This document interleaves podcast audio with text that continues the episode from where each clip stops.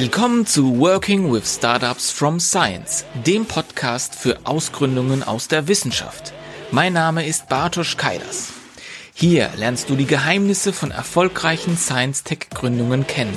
Direkt, persönlich und praxisnah von Gründerinnen und Gründern sowie von Expertinnen und Experten aus erster Hand. Lass dich von echten Insights und Learnings inspirieren, um dein eigenes Gründungsprojekt zu starten. Hallo und herzlich willkommen zu einer neuen Folge von Working with Startups from Science. Meine Leitung würde normalerweise heute nach Berlin gehen, doch äh, sie geht heute nach Waldorf zu dem Experten Jan Gutknecht. Jan ist Specialist für Hypergrowth Companies und gemeinsam mit Tino Albrecht Co-Founder des SAP eigenen Hypergrowth Catalyst Programs. Vielleicht kommt dir jetzt der Name Tino Albrecht bekannt vor, denn Tino war in der letzten Folge bei mir zu Gast und wir hatten über das SAP Hypergrowth Program bereits gesprochen. Tino hat ein paar interessante Insights mit mir geteilt, die es wert sind, nochmal angehört zu werden.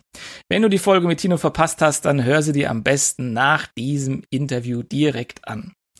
Zur Erinnerung noch eine kurze Erklärung zum Hypergrowth Program von SAP. Das Team des SAP Hypergrowth Catalyst Program hat sich auf die Zusammenarbeit mit wachstumsstarken und skalierbaren Startups, den sogenannten Hypergrowths, spezialisiert. Das Team unterstützt diese Startups beim Etablieren von Geschäftsprozessen und Organisationsstrukturen unter der Verwendung von SAP-Lösungen. Während der gesamten Wachstumsphase des Startups bleibt das Team des Hypergrowth Catalyst Programs mit an Bord. Aber kommen wir zurück zu Jan. Denn mit Jan spreche ich in dieser Episode nicht nur über das Hypergrowth Program, sondern über die Transformation, also die Veränderung vom Forscher, natürlich auch der Forscherin, hin zum Unternehmer, Schrägstrich Unternehmerin. Ich freue mich auf das Interview und die vielen Insights von Jan und bin schon ganz gespannt auf seine Learnings. Wie immer persönlich und praxisorientiert. Auf geht's zum Interview. Hi Jan, schön, dass du hier in meinem Podcast bist. Hi Bartosz, grüß dich. Viele Grüße aus dem Headquarter der SAP in Waldorf. Wie du richtig gesagt hast, normalerweise Berlin, aber es zieht uns dann auch immer mal wieder, beziehungsweise mich nach Waldorf.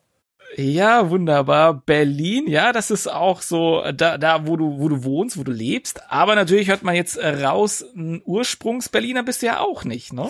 Nee, tatsächlich. Ich habe äh, zwei Wurzeln in mir. Einmal natürlich geborener Mannheimer und äh, aber natürlich auch im Herzen ein Pfälzer, denn am Ende sind wir dann mit der Familie auch sehr rasch über den Rhein gezogen und habe die gemütliche Lebensart der Pfalz natürlich auch genießen dürfen und freue mich heute auch dein Gast sein zu dürfen in deinem Podcast. Also auch da schön, dass ich dabei sein darf. Ja, wunderbar. Mannheim, das äh, kann ich nur empfehlen. Wirklich wunderbare und schöne Stadt, ja. Das ist echt klasse, ja. Hier in der Region, da ist das ein oder andere Weinfest auf jeden Fall noch zu empfehlen. Aber Weinfest ist ja nicht unser Thema, sondern wir sprechen über ein sehr, sehr wichtiges Thema, das vielen Wissenschaftlerinnen und Wissenschaftlern so ein bisschen Bauchschmerzen bereitet. Ja, es geht um die Frage, kann ich als Wissenschaftlerin und Wissenschaftler zum Unternehmer beziehungsweise zur Unternehmerin werden?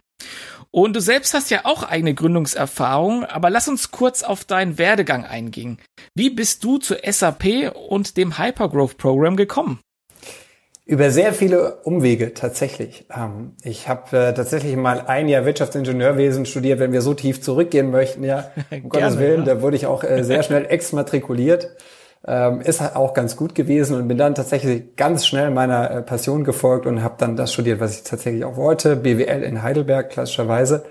Und danach hat's mich auch wieder per Zufall, äh, die Zufälle sind im Leben ganz wichtig, ähm, zu einem Startup äh, aus Hongkong geführt in Deutschland, ähm, aber hatte da eben die Möglichkeit, wirklich äh, zwei Jahre lang und danach auch noch ein bisschen über den Master dann sehr viel Asien kennen äh, und auch lieben zu lernen. Zu dieser Zeit versetzen wir uns zurück 2012, ein anderes äh, China und Hongkong, als wir es heute auch kennen. Ja, ähm, aber die Zeit war für mich natürlich sehr prägend. Ja, einmal in die große weite Welt international gleich tätig zu sein. Hab da dann aber auch natürlich ähm, die andere Seite des Startup-Tums kennengelernt.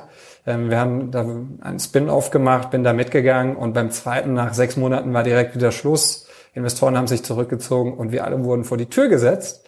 Ähm, das war also dann die zweite Erfahrung, wo ich das mal gemacht habe, auch familiär. Mein Vater, seine Firma ist auch mal in die Insolvenz gegangen, also auch das mitgemacht, ja. Und ähm, dann bin ich nochmal tatsächlich, habe gedacht, jetzt muss ich nochmal die Schulbank drücken. habe dann nochmal das Masterstudium in Innovation Management begonnen und bin dort dann klassischerweise nochmal, während dem Studium braucht man natürlich auch Geld, als Werkstudent bei der SAP in Waldorf gelandet. Ja, so kam's. Und ähm, da dann klassisch äh, in den Vertrieb gegangen, ähm, aber vorher noch natürlich, äh, dann habe ich gesagt, ich muss auch mal raus hier, so schön unsere Region ist und die ich auch über alles sehr, sehr liebe. Aber es hat mich auch nach Berlin gezogen, ähm, dass ich natürlich in meinem ersten Berufszyklus auch sehr gut kennen und lieben gelernt habe und ähm, habe mich sofort heimisch gefühlt. Bin jetzt mittlerweile seit sechs Jahren in Berlin und äh, habe, wie gesagt, dort ähm, in der SAP dann begonnen. Und daraus hat sich dann wirklich out of the job, äh, hatte ich das große Glück, auch äh, Tino kennenzulernen, mit ihm zusammenarbeiten zu dürfen in meinem klassischen Beruf, klassisch Vertrieb, Neukunden bei der SAP. Und ähm, irgendwie habe ich dann in meinem Gebiet, Territory, wie wir das nennen, begonnen, ähm, einfach auch mal mich äh, neben dem klassischen Mittelstand auf, äh, auf Startups dann ähm, rumzutreiben. Und daraus ist dann eben genau auch Stück für Stück äh, das SAP Hypergrowth Catalyst Program entstanden ähm, aber ich glaube, da gehen wir dann äh, auch noch mal ein bisschen tiefer rein. Ja, auf jeden Fall. Also wir hatten es ja schon in der letzten Folge, was ja auch richtig cool ist, ist, dass natürlich ähm, ihr so ein Backup hattet, auch von SAP, sowas auch mal umzusetzen. Also so tatsächlich klassische Intrapreneure, die, die ihr da jetzt äh, im, im, in SAP dann seid. Und das fand ich auch mega cool, auch das zu hören. Aber da kommen wir gleich nochmal dazu. Ich würde ganz, mich würde ganz gerne noch interessieren, so wie sieht's denn so dein Alltag aus ähm, in dem Hypergrowth Program? Oder dein, dein, dein Arbeitsalltag allgemein? Vielfältig, sehr vielfältig. Also wir sprechen natürlich mit unseren Program-Members. Ähm, das äh, ist ein großer Auftrag von uns, äh, den wir auch sehr, sehr ernst nehmen, der uns auch sehr, sehr wichtig ist die Betreuung unserer, unserer aktuellen Members. Das ist das eine natürlich. Dann geht es natürlich darum, auch äh, mit dem ganzen Ökosystem äh, sehr viel im Kontakt, im Austausch zu bleiben. Ja, da liegt uns auch sehr viel dran, das Ökosystem hier in Deutschland und vor allem in in Dach, aber auch in der ganzen äh, Middle and Eastern Europe Region weiter zu unterstützen. Ja, dann sind wir auch mal ehrlich. Da sind uns äh, die Amerikaner dann doch noch ein Stück voraus. Ja, die haben auch eine andere Mentalität. Das darf man auch nie unterschätzen. Diese kulturellen Einflüsse muss man auch immer wirklich äh, im Hinterkopf behalten, ja. Ähm, aber trotzdem, also der Arbeitsalltag heißt natürlich Kundeninteraktion, ja, mit unseren Members. Wir sind klassisch aus dem Vertrieb herausgestanden, ähm, entstanden, viel mit, äh, mit Venture Capitalists im Austausch, viel mit Institutionen, ja. Ähm, auch viel intern natürlich, ja.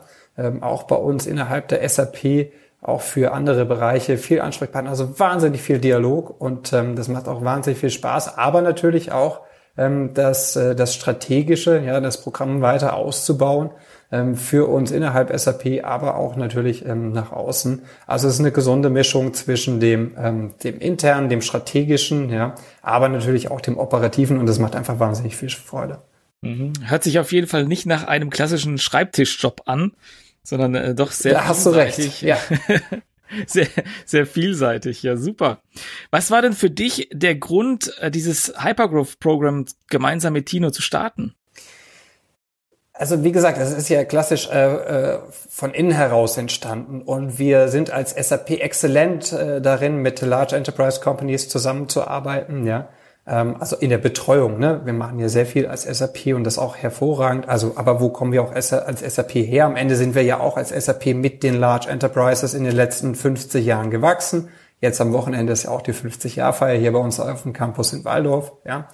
Ähm, wir sind hervorragend aufgestellt, auch im, im Mittelstand mit innovativen Unternehmen zusammenzuarbeiten. Ja, das passt alles. Wir haben auch vorher schon natürlich sehr viele Start-up-Kunden äh, betreut, gewonnen als SAP, wo wir auch sehr, sehr gut. Aber es hat noch nie diese Außenwahrnehmung ähm, äh, stattgefunden, ja, auf der einen Seite. Aber sind wir mal auch äh, ehrlich, also es ist ja ein Unterschied, also die, die Startup-Kultur in Deutschland, die Unternehmen, die haben ja auch ganz andere Anforderungen. Ja, also wir können das, auch unsere Kolleginnen und Kollegen, die können das und die haben es auch bisher super gemacht. Aber es ist natürlich auch vom Mindset, wenn ich mir das einfach mal äh, vor Gedanken führe, ja, äh, mal überspitzt gesagt, ne, am, am Morgen telefoniere ich mit den Large Enterprise Kunden, bin per Sie. Am Mittag telefoniere ich mit den Mittelstandskunden, bin per Sie. Und dann soll ich am Nachmittag, nur mal als Beispiel, ja, dann den Schalter auch mhm. nochmal umlegen und soll dann den, äh, den Startup Talk natürlich auch machen und natürlich auch diese unterschiedlichen Anforderungen.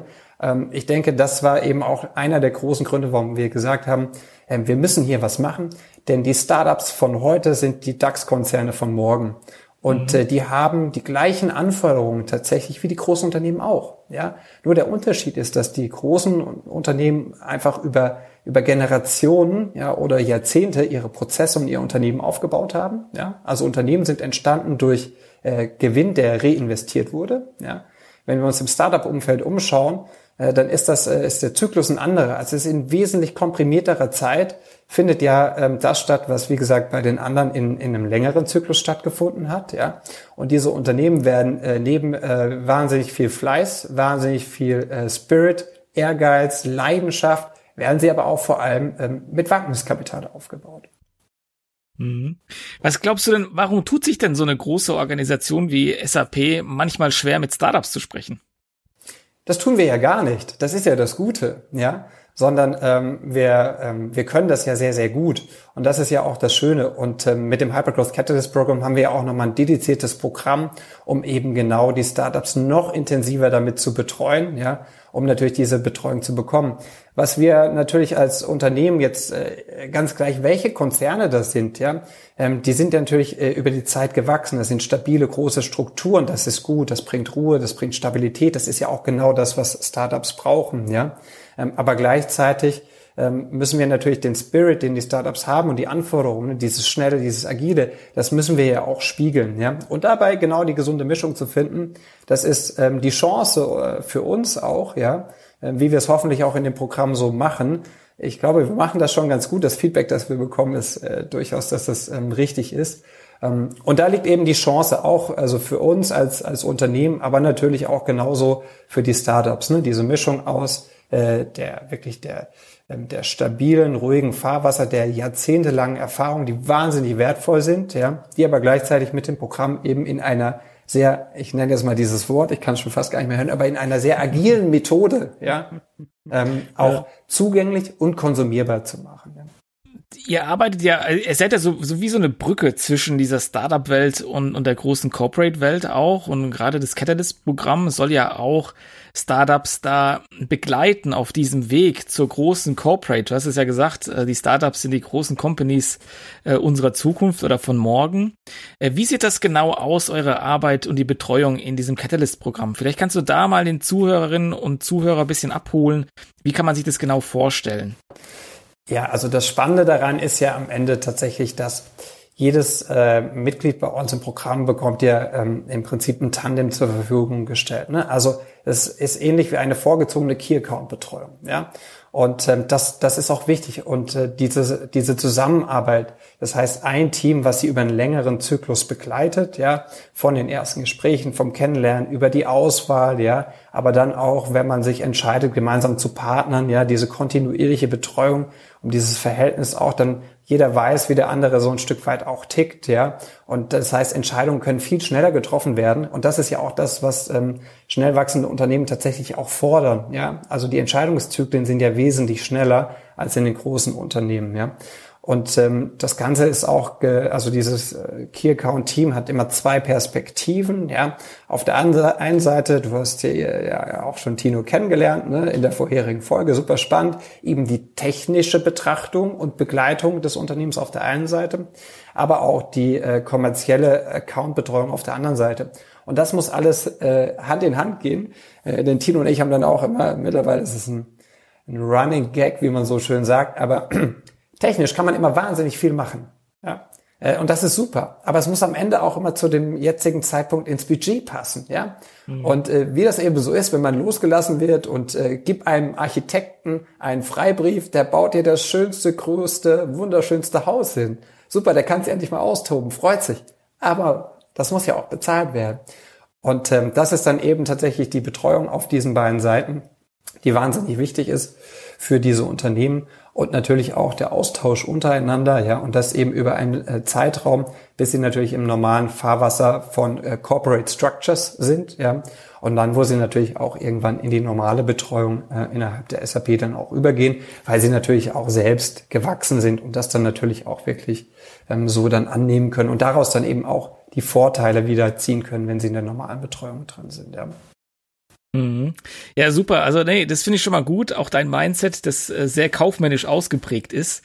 Das ist ja oftmals ein Thema, was viele Startups aus der Wissenschaft haben, die ja sehr produktzentriert äh, einfach entwickeln oder Experten sind in dem Forschungsergebnis, das sie hatten oder in dem Patent, das sie erfunden haben oder die, der Erfindung oder dann später dem Patent, das dann äh, ermittelt worden ist.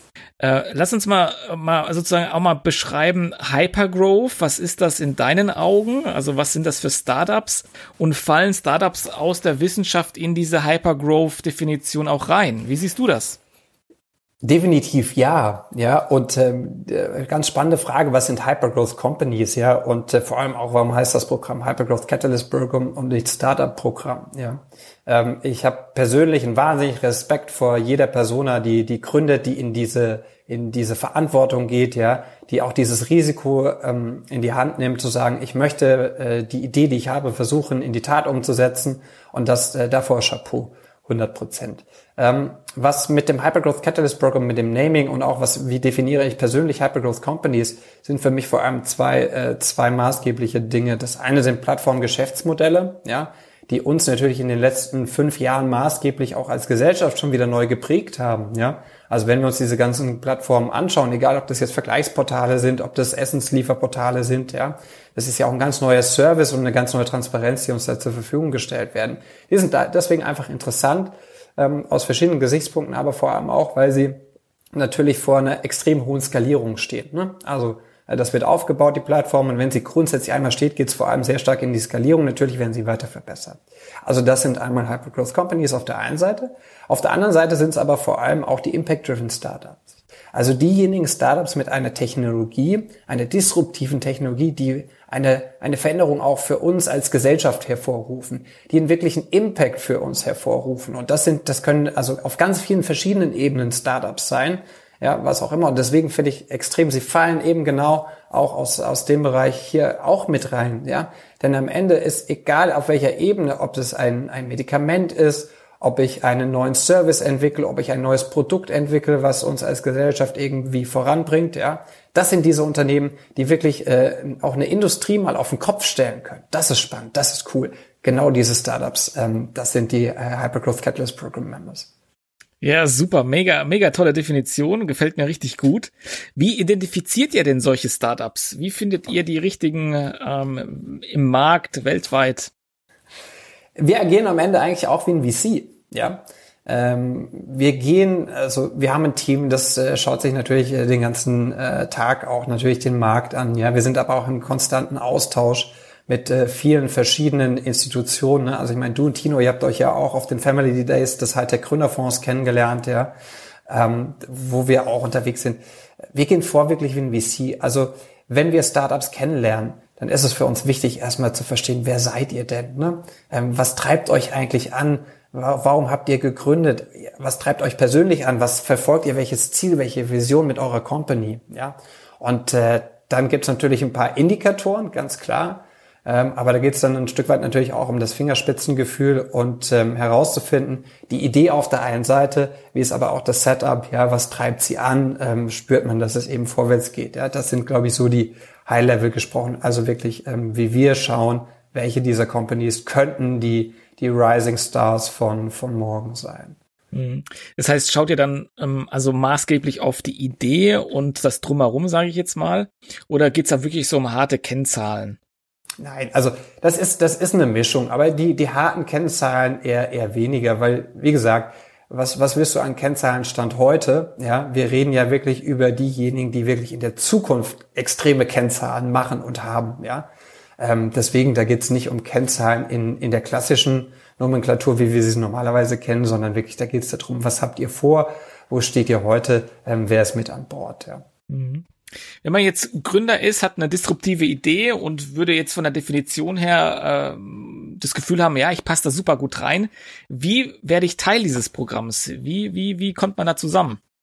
Relativ simpel, einfach den Kontakt zu uns suchen. Ja, Tino Albrecht, Jan Gutknecht, äh, vor allem in Deutschland, in, in der ganzen Dachregion. Wir haben auch noch weitere Teams, ja, unsere LinkedIn-Profile. Ich glaube, du wirst das wahrscheinlich dann auch im Podcast verlinken, also super gerne.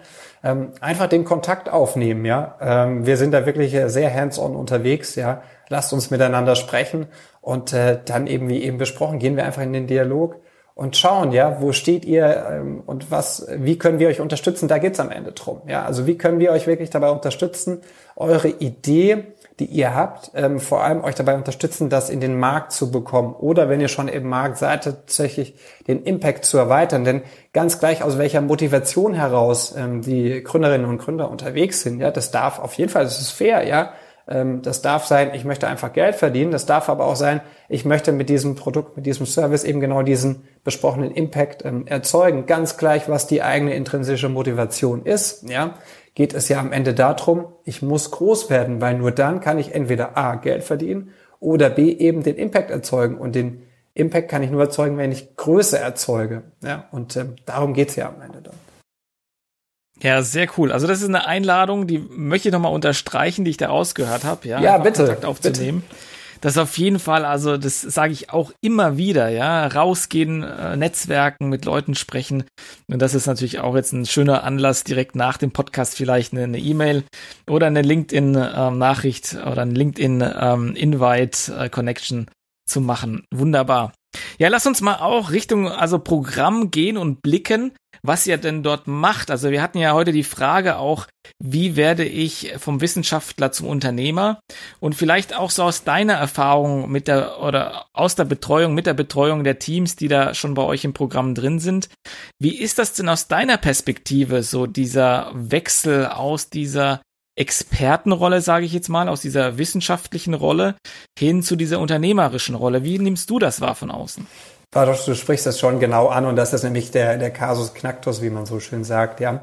Es geht ja darum, als Gründer, und das liegt in der Natur der Sache, komme ich meistens aus dem Produktgedanken heraus. Ne?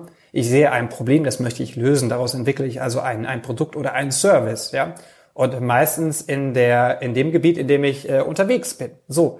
Die wenigsten, es gibt sie auch, aber die wenigsten ähm, haben jetzt natürlich jahrzehntelange Corporate-Erfahrung, ja, oder sind äh, Seriengründer und haben dadurch auch die Erfahrung hinten dran, wie baue ich denn auch eine Company auf, ja? Dann am Ende, wie besprochen, muss ich natürlich auch eine Company aufbauen, um mein Produkt, um mein Service, für das ich ja so brenne, auch in den Markt zu bekommen. Und genau diese Transformation ist die wahnsinnig spannende und offen gesprochen die größte Herausforderung, ja, denn das Produkt, die Idee kann noch so genial sein, ja, wenn man, ähm, wenn die, denn die Schwierigkeit besteht ja darin, jetzt dann diesen Switch zu schaffen, ja, ab, jetzt in den Markt. Und das ist sowohl auf verschiedenen Ebenen findet das statt. Ich muss das ja, ich muss das selbst erstmal realisieren. Ich muss, ich muss mir dessen bewusst sein, ja. Ich muss mein Team darauf ein, eintrimmen, ja. Ich muss auch ähm, dadurch neue Einflüsse zulassen, ja. Ich habe da persönlich den, den 4P Go-to-Market-Mix entwickelt, ja.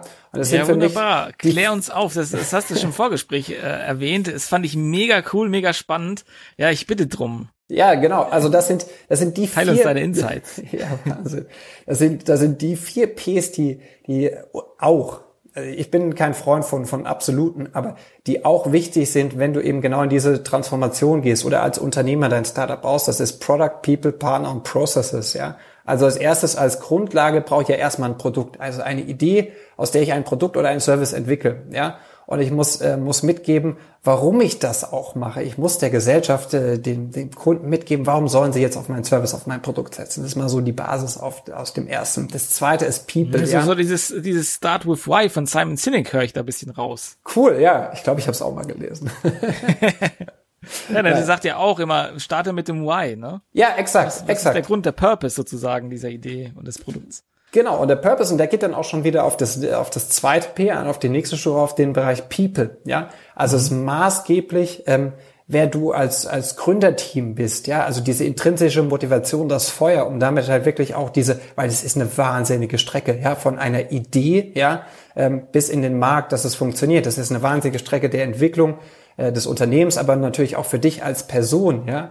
Ähm, das ist Wahnsinn. Und deswegen, also, People, da geht's um, um dich selbst, da geht's um dein Gründerteam, ja. Da geht's aber auch darum, dass du ähm, die Leute, die du dann einstellst, ja, Ähm, das ist maßgeblich, gerade in den frühen Phasen, ja. Da ist, wenn das Team noch so klein ist, da ist es ja, da ist ja jeder wirklich, ist super wichtig, dass man diesen gleichen Spirit hat, dass man die gleiche, äh, gleiche Energie hat, ja. Aber vor allem auch offen zu sein eben und das auch wieder Transformation, Herausforderung, andere Leute ähm, die anders denken zuzulassen, also das Thema Diversität. Diversität aber auf auch verschiedenen Ebenen. Ne? Also diese Leute reinzubekommen, die sagen, naja gut, ich bin jetzt zum Beispiel, komme eher aus der Wissenschaft heraus, Produktentwicklung, auch Ingenieurwesen, ne? ganz gleich was. Mhm. Aber dann eben zum Beispiel auch die kaufmännischen Leute zuzulassen, die Finance-Leute zuzulassen, die Marketing-Leute zuzulassen. Ja, äh, Man sagt ja so schön, ähm, unter seinesgleichen lebt sich's gut. Ne? Also das ist bequem, keine Frage. Ja, ja. definitiv. Aber, ja. aber da sind wir als Gesellschaft oder vor allem auch das, das Gründerökosystem schon wahnsinnig weit. Da können wir alle total stolz auf uns sein. Ja, eben diese Diversität zuzulassen. Das ist klasse für uns als Gesellschaft auch. Ja, um eben genau dann diese Expertise im Unternehmen auch aufzubauen und weiterzukommen. Ja, das ist also das das zweite P tatsächlich und auch vor allem unterschiedliche Blickwinkel reinzubekommen und auch diese Neugierde, ja, unterschiedliche Neugierden bewegen ja auch immer etwas.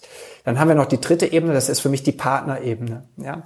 Und da geht es darum, dass ich äh, Kooperation anstoße, ja, über die ich natürlich auch wieder ähm, ein Stück weit auf der einen Seite Credibility bekomme als Gründer. Ne? Also wenn ich ähm, hier Kooperationen mit zum Beispiel größeren Unternehmen, mit etablierten Marken ähm, am Markt schon reinhole, dann bekomme ich mehr Credibility im Markt. Ja, das ist auf der, auf der einen Seite. Aber ich hole mir damit natürlich auch Geschwindigkeit. Ja, also Time to Market, Go to Market. Das ist ja auch maßgeblich. Ne? Da gibt's ja auch viele Unternehmen, die äh, zur gleichen Zeit an einem ähnlichen Produkt oder so arbeiten. Go to Market ist key. Wahnsinn. Ja, wer als erster da ist, ähm, ist wichtig.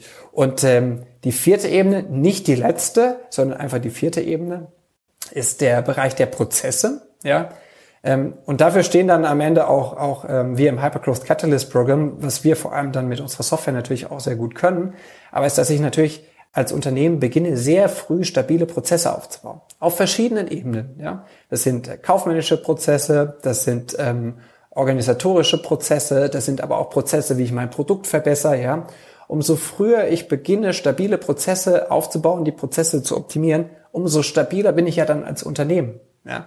Und kann dann natürlich auch immer wieder diese Zyklen neu machen und kann mich mehr darauf fokussieren, wirklich in den Markt zu gehen. Ja? Also das Thema Skalierung und dann auch wieder Fokus. Und das Schöne ist, diese vier Ps, die in, äh, tatsächlich in der Reihenfolge, wie wir sie eben besprochen haben, in Stufen angeordnet sind, ändern sich immer wieder. Respektive ähm, mit dem Lebenszyklus des Unternehmens wiederholen sie sich wieder. Und ich muss die vier Ps immer wieder neu durchdenken weil sie ähm, ein unterschiedliches ähm, Maturity Level tatsächlich auch bekommen. Ja?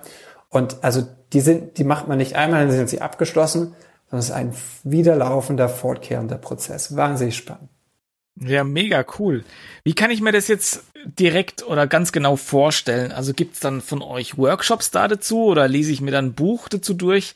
Wie funktioniert das, dass ich diese Informationen von euch bekomme, aber auch irgendwo so verinnerliche, dass ich sie auch in meinem Startup auch umsetze oder sogar einsetze. Also das ist tatsächlich ein fortlaufender Prozess, den wir gemeinsam immer in Workshops machen, ja, wo wir überhaupt erstmal herausfinden, was denn überhaupt ähm, die aktuelle Situation ist, ja, um zu schauen, okay, welche unserer Softwarelösung kann euch dabei helfen, diese Prozesse äh, zu etablieren, eure Probleme zu beheben, beziehungsweise neue Möglichkeiten überhaupt erst aufzumachen. Ja, also wir denken ja selbst dann auch immer wieder wie Unternehmer. Das ist ja auch Teil des Programms. Ja, wie Unternehmer zu denken auf verschiedenen Ebenen, weil unsere Teams natürlich auch die Erfahrung jetzt aus vielen Jahren in diesem Bereich hat. Ne? Und es gibt gewisse Stolpersteine, sage ich immer, ja, ähm, und gewisse Muster. Und die Stolpersteine, die kann man nehmen, ja, aber man muss nicht jeden Stolperstein nehmen, sondern kann auch über gewisse Stolpersteine einfach gemeinsam drüber springen. Ja? Und darum geht's und das machen wir fortlaufend, immer wieder und das machen wir in gemeinsamen Workshops, das machen wir in gemeinsamen Gesprächen. Ja. Mhm. Ja, ich finde es, ich finde es mega cool. Also ich glaube, vieles davon ähm, ist das ja, also ist ist ja auch eine Struktur, die du jetzt uns hier vorgestellt hast, die ja, glaube ich, für alle Startups gelten, nicht nur für Hypergrowth, sondern auch ja für für jeden Gründer, äh, jede Gründerin, die es da draußen gibt. Ähm, was glaubst du, was sind denn die größten Challenges für äh, Gründer aus der Wissenschaft? Spannende Frage, wirklich spannende Frage. Was sind die größten Challenges? Hm, ich glaube auf also jeden vielleicht Fall. Vielleicht auch in Bezug auf dieses, auf diese vier Ps, ja. Also womit tun sich die meisten, ja, wo haben sie die größten Struggles? Okay, gehen wir mal auf die Ebene Product. Der größte Struggle ist Struggle. Da kommt, da kommt der Dialekt kurz raus. Der größte Struggle. Ähm, der größte Struggle auf der Ebene des Produktes ist vielleicht Perfektion.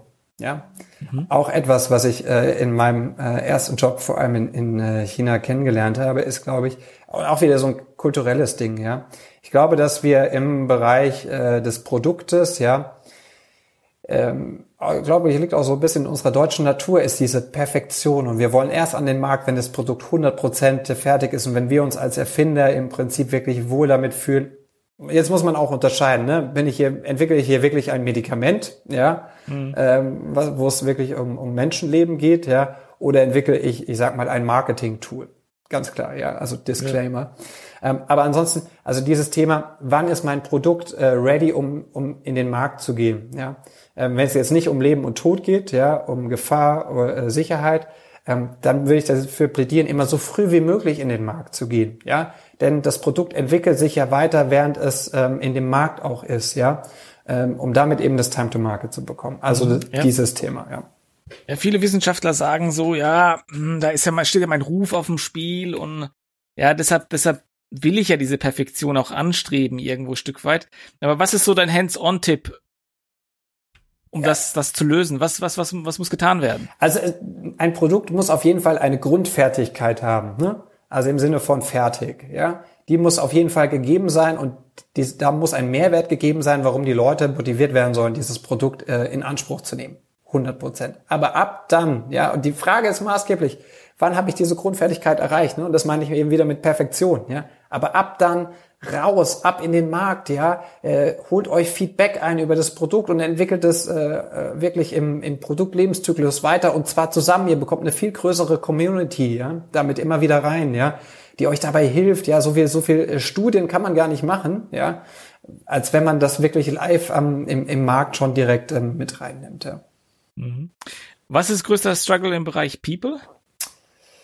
Äh, auch schon mal vorhin angesprochen, ja. Also ähm, seid bereit, holt, ich glaube, das ist äh, ein, ein Thema, das ähm, schon sehr bekannt ist, aber holt die für euch besten Leute rein, die ihr haben könnt, ja, die schlauer sind als ihr auf, auf den Experten auf verschiedenen Ebenen, ja.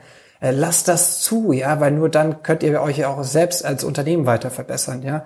Also es zulassen, wirklich Experten reinzuholen. Sehr gut. Holt die rein, ja, die Experten und geht in den Bereich People, holt, macht, schaut, dass ihr Diversität reinbringt auf ganz vielen verschiedenen Ebenen, weil das bereichert ein Unternehmen ungemein, ja, wenn man ähm, das mhm. auf dem Bereich People zulässt. Ja.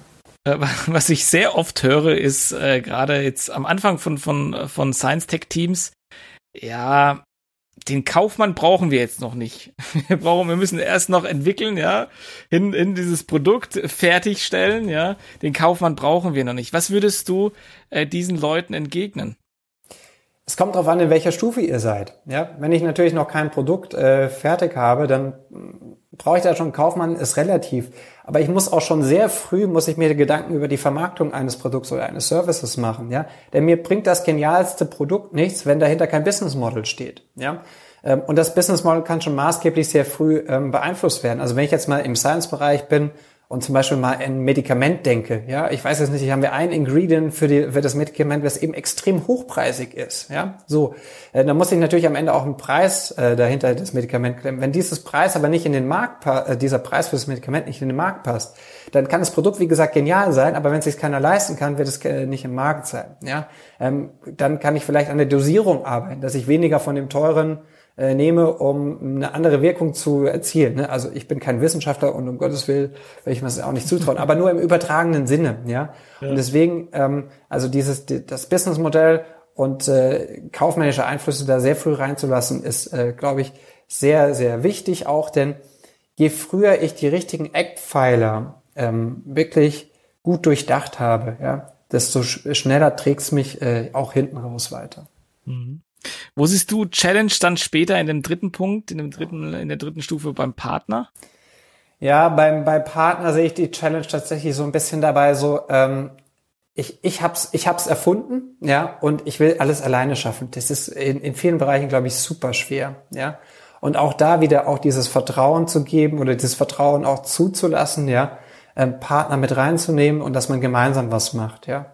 Ähm, ich glaube, das ist im Bereich Partner wirklich eines der Sachen, dass man gemeinsam einfach mehr schafft. Und das sind, das können mhm. Corporate Partner sein, das können Partnerschaften mit anderen Unternehmen sein, das können aber auch Partner im Sinne von Partner ist für mich auch trotzdem so ein bisschen People, ne? Ich hole mir andere mhm. Leute rein. So. Ähm, also zusammen schafft man einfach schneller mehr. Und äh, hier kriege ich oft die Frage gestellt, äh, die ich auch gerne weitergeben möchte. Ja, wie gehst du denn mit der Geheimhaltung äh, um, mit vielleicht neuen Erkenntnissen, die sich aus dieser Partnerschaft ergeben? Äh, wie offen teilt man denn auch vielleicht seine Idee, seine Erfindung? Naja gut, ich glaube, das ist vor allem eine sehr starke äh, Einzelfallbetrachtung im Sinne von, sind die patentwürdig oder nicht, ja. Denn ähm, gerade im Bereich, wenn es um Patente geht, dann muss man natürlich sehr vorsichtig sein, weil am Ende ist das ja das Asset, ja, also ganz klar. Ähm, wenn es Erkenntnisse sind, die die nicht schützenswert sind oder so. Also es ist ein schmaler Grad. Auf der einen Seite muss man natürlich gucken, herausfinden, was ist das, was mein USP ist. Den muss ich schützen, keine Frage. Ja. Ähm, aber wenn dieser USP ähm, oder wenn es etwas ist, was sehr schnell kopiert werden kann, ja, ähm, dann auf einer gewissen Art und Weise auch, äh, also schützen, ja, auf der einen Seite, aber auf der anderen Seite neue Erkenntnis auch in den Markt gehen und davon erzählen, weil am Ende ist ja das, bin ich damit ja auch Vorreiter, ja, und hol mir darüber ja auch wieder ein Stück weit äh, diese Credibility zu sagen, ja, okay, cool, von denen, ich höre von denen immer wieder Neues. Mensch, die sind cool, ne? Die gehen immer raus, die gehen immer vor. Aber auch da, ehrlich gesagt, ne, schmaler Grad zwischen, was ist schützenswert, was muss ich zurückhalten, weil es, wie gesagt, meine DNA, mein USP ist, auf der einen Seite. Aber auf der anderen Seite eben genau, okay, ich muss auch rausgehen, erzähl. Also der größte Fehler, ich konnte selbst nie glauben, aber ich glaube, einer der Fehler, ähm, die man vermeiden sollte recht früh ist, wie gesagt, ist nicht schützenswert, aber ich habe eine Idee, ja, ich bin, ich bin Gründer, ich habe eine Idee, aber ich möchte niemandem erstmal erzählen, was meine Idee ist, weil ich habe Angst, dass sie jemand anders macht und kopiert und ähm, ausgeht. Ganz ehrlich, Ideen gibt's wahnsinnig viele. Ja? Und ich weiß, das klingt hart, wenn man es selbst, glaube ich, erlebt, ist es auch schlimm, aber Ideen gibt's wahnsinnig viele. Ähm, entscheidend ist das Team dahinter und nicht zwingend immer die Idee. Ja? Sondern mhm. das Team, also die Personas, die es dann auch schaffen, die Idee wirklich in den Markt zu bringen. Ja, das ist mhm. ähm, ein wahnsinnig wichtiger, entscheidender Punkt. Und es gibt unterschiedliche Bereiche. Ne? Klar, wenn ich im Consumer Goods Bereich bin, äh, es gibt jetzt nicht so die schützenswerten Ideen, ähm, glaube ich, sondern im, im Science Bereich ist es nochmal ein ganz anderes Level. Ich glaube, das muss man auch wieder immer im Hinterkopf behalten. Aber Ideen sind das eine, aber das andere ist auch ein Team, was eine Idee wirklich zum richtigen Zeitpunkt auch in den Markt bringt und diesen Push auch äh, erzeugt. Ja. Mhm. Okay, super. Kommen wir zur letzten äh, Stufe, den Prozessen. Wo siehst du da die größten Hürden? Es wird gerne vernachlässigt, ja. ähm, relativ simpel. Wie vorhin angedeutet, ja. Prozesse sind wahnsinnig wichtig, äh, um, um natürlich Stabilität zu, hinzubekommen im Unternehmen. Und dann, wenn ich in den Markt gehe, brauche ich stabile Prozesse, die funktionieren, ja, um mich dann darauf zu fokussieren, warum ich am Ende auch antrete, ja. Und zwar Geh in den Markt und sell, sell, sell. Bring dein Produkt einfach in den Markt. Und wenn ich das machen möchte, brauche ich stabile Prozesse. Auf der kaufmännischen Seite, ja, aber auch in der Produktentwicklung, um das Produkt weiterzuentwickeln, ja. Auch wenn es darum geht, neue Leute ähm, in mein Unternehmen zu bekommen. Ne? Also sind wir mal ganz ehrlich, äh, dass Mitarbeiter jetzt äh, ein, ein sehr schwer zu bekommen sind, weil der Markt einfach nicht mehr so groß da ist. Ähm, das ist ja kein, ist ja kein Geheimnis. Und auch hier, ja, also ein Recruiting-Prozess, ja, wie ist mein, meine Recruiting-Experience sozusagen? Hey, wenn die gut ist, wenn der Prozess vernünftig läuft, dann fühle ich mich als Mitarbeiter oder als potenzieller Mitarbeiter dort aufgehoben, weil es mir den Eindruck auch vermittelt, hey Mensch, cool, die sind organisiert, das funktioniert da alles, ähm, das macht einen ordentlichen Eindruck, der Laden. Dann bin ich, da freue ich mich doch auch dort ähm, zu arbeiten, ja. Wohingegen, wenn ein Prozess, wenn die Prozesse äh, nicht richtig definiert sind, es läuft nicht richtig rund, dann spiegelt das ja auch ein Stück weit wieder auf das Image von der Company wieder, ja. Und auf dieser Ebene ist es wirklich wahnsinnig spannend, also diese Prozesse so früh wie möglich, auch da wieder, es kommt auf den richtigen Zeitpunkt drauf an, klar, wenn ich noch in der Produktentwicklung bin und mein äh, Go-to-Market noch ähm, sehr weit von mir weg ist, dann vielleicht noch nicht. Aber wenn ich so beginne, jetzt äh, dieses Go-to-Market auch vorzubereiten, dann sehr früh, sehr stabile Prozesse aufzubauen, Auch wenn es für den Moment ein bisschen zu früh erscheint, ja, aber es gibt mir eine wahnsinnig starke Basis, die mir später eine sehr starke Katapultposition ermöglicht.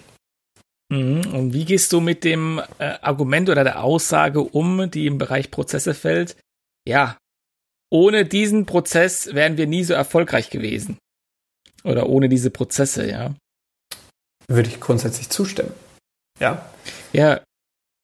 Also, worauf ich hinaus will, ist auf die Veränderungsbereitschaft von Startups, die dann im Prinzip vielleicht zu euch kommen ja. und die sagen, ja, also aus der Gewohnheit her haben wir Prozesse etabliert, die sind vielleicht gar nicht so effektiv, effizient, wie auch immer. Mm, aber das Gründerteam beharrt drauf, weil es immer schon so war, ja, äh, den beizubehalten. Wie geht man dann mit so Veränderungsthemen um? Finde ich spannend, die Aussage. Ähm, ist uns noch gar nicht so begegnet, um ehrlich zu sein, weil die meisten okay. Unternehmen, die wir kennenlernen, haben noch keine Prozesse ähm, etabliert und deswegen sprechen wir ja miteinander ne, und helfen ihnen ja genau dabei, diese Prozesse im Prinzip äh, zu definieren, zu etablieren, ja, aufzusetzen. Ja.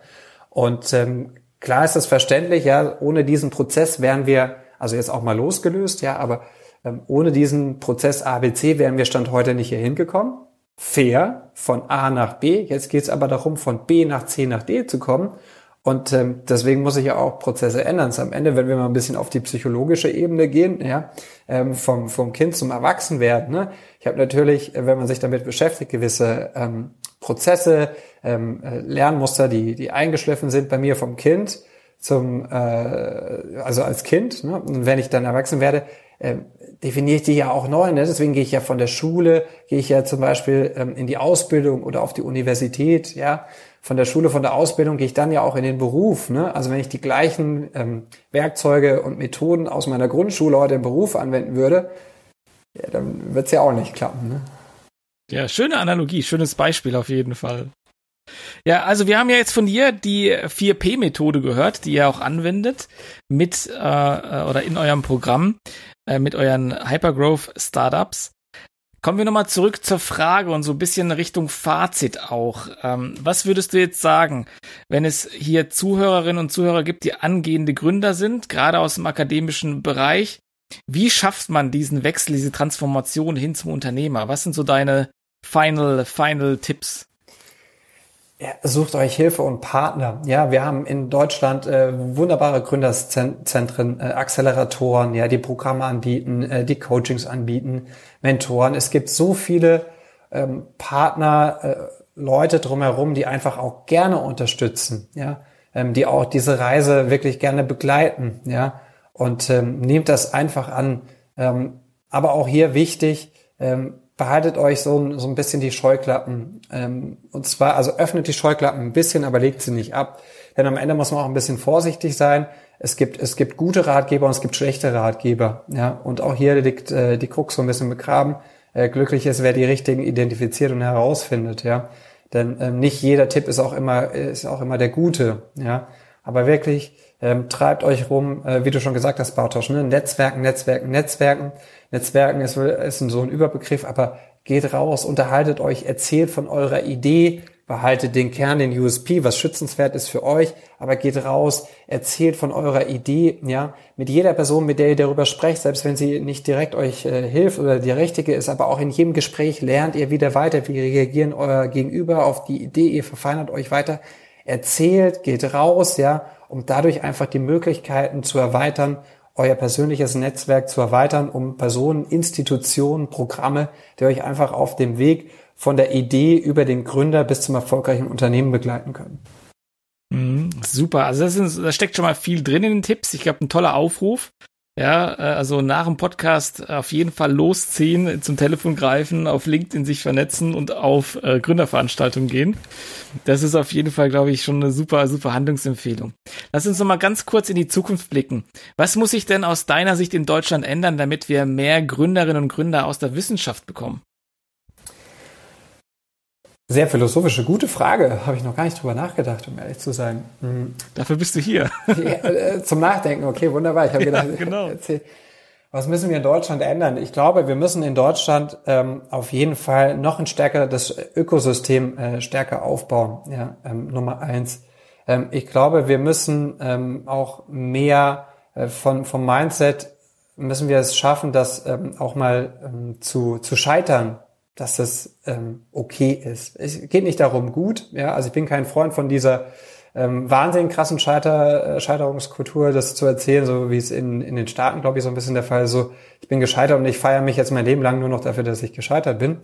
Ähm, ist auch eine Art und Weise, kann man machen. Aber hey, ganz ehrlich, es gibt, wer nicht wagt, der nicht gewinnt. Ja, und das ist vollkommen fair. Ja, und es ist überhaupt nichts dabei, wenn man, wenn man es mal nicht geschafft hat, dann auch mal wieder einen anderen Weg einzuschlagen, ja. Aber diese Kultur, die findet schon statt, das finde ich auch gut und das unterstützt Gründen im, im Allgemeinen. Ähm, das Nummer eins. Ich glaube, wir müssen in der Administration, vor allem ähm, in der, ähm, in der ähm, bei, bei Gründung von Unternehmen, da müssen wir, ich verstehe es, um ehrlich zu sein, nicht, warum wir da noch nicht komplett digital unterwegs sind, ja, warum wir Unternehmen noch nicht einfach komplett digital gründen können, ja. Ähm, das ist ein wahnsinniger Aufwand, administrativer Aufwand, der da getrieben werden muss. Da müssen wir schneller werden. Wir brauchen eine wahnsinnige äh, Eigenkapitalstruktur, ja. Ähm, alle müssen gucken, dass, also wir brauchen vor allem viel Kapital und das ist wichtig, ja. Und dieses Kapital, dass das investiert wird und auch jungen Leuten äh, die Chance gegeben wird, einfach ihre Ideen umzusetzen. Und da ist die Politik gefordert, ja, da sind auch Rahmenbedingungen von der Politik gefordert, diese zu verbessern, verbessern, um die Gründungskultur zu erleichtern, ja. Und natürlich auch ein Stück weit äh, den, den äh, jungen Unternehmerinnen und Unternehmern oder auch in älteren, ist ja wurscht. Ich finde, Gründen geht in jedem Alter, wenn du Gottverdammt nochmal einfach Lust drauf hast und wenn du es möchtest und wenn du spürst, das ist jetzt der richtige Zeitpunkt nochmal, dann go for it, ja. Es ist nie zu spät. Und äh, lassen wir auch ihnen immer wieder vom Staat mehr Unterstützung zukommen, ähm, zu gründen. Finde ich, da können wir noch wesentlich mehr machen. Und dann würdest du sagen, wenn diese Rahmenbedingungen vorliegen, dann gründest du auch nochmal, oder? ich sage sag niemals nie. Ähm, ich, bin, ich bin super happy äh, bei dem, was ich mache, mit wem ich es mache, wo ich es mache und wie ich es mache. Ich bin auch sehr dankbar, ähm, auch dass wir das in diesem Format machen dürfen. Ähm, auch da ganz ehrlich, das ist kein Selbstverständnis. Und auch dafür ist, finde ich SAP super, ja, dass sie uns auch die Möglichkeit geben, genau das äh, so machen zu dürfen.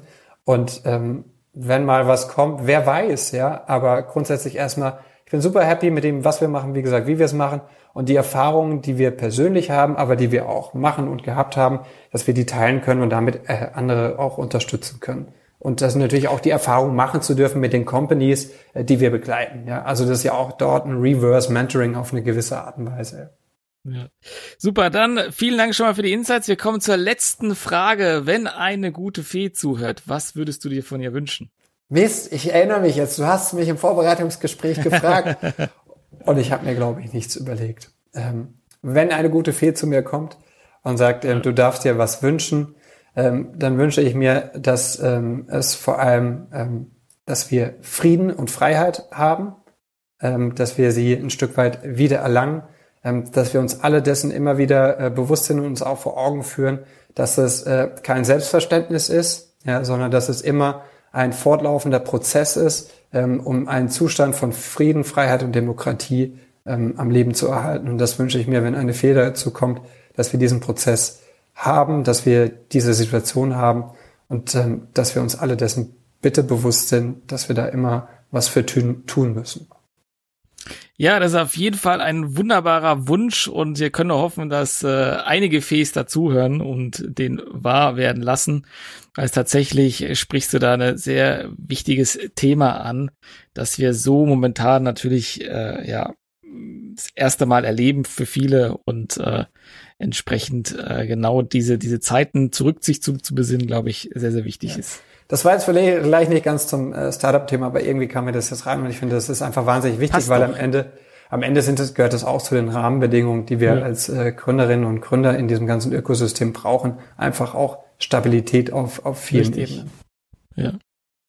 Super, Jan Gutknecht war das hier äh, aus ähm, Walldorf, direkt aus dem Headquarter von SAP. Jan, vielen Dank dir für die ganzen Insights zum Programm, aber auch zur 4P-Methode und äh, zu dieser Frage, wie werden Wissenschaftlerinnen und Wissenschaftler zu Unternehmerinnen und Unternehmern, die hoffentlich dann ganz viele Hyper-Growths, Startups gründen und dann bei euch äh, durch das Programm geführt werden und äh, entsprechend dann ganz tolle Ergebnisse produzieren. Vielen Dank dafür, für deine Zeit. Ich wünsche euch viel Erfolg und ich denke, man sieht sich und hört sich vielleicht auch zweimal hier im Podcast. Danke dir, Bartosz. Vielen Dank. Ciao. Tschüss.